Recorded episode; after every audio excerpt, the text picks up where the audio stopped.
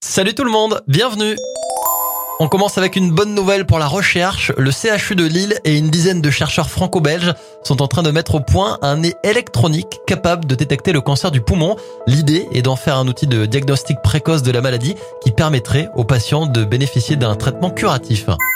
On enchaîne avec une découverte qui ouvre un nouveau chapitre pour la paléogénétique. Des scientifiques ont annoncé que de l'ADN d'environ 2 millions d'années, le plus vieux jamais extrait, avait été mis à jour à partir de sédiments de l'ère glaciaire au Groenland. Et on termine avec ce village belge euh, chanceux, très chanceux. Les habitants d'Olmen ont gagné tous ensemble à l'euro million. En tout, 165 personnes de ce petit village vont se partager près de 143 millions d'euros. Ce qui fait, j'ai calculé, euh, quasi 900 000 euros par personne. Faudrait faire pareil avec ses voisins et ses collègues.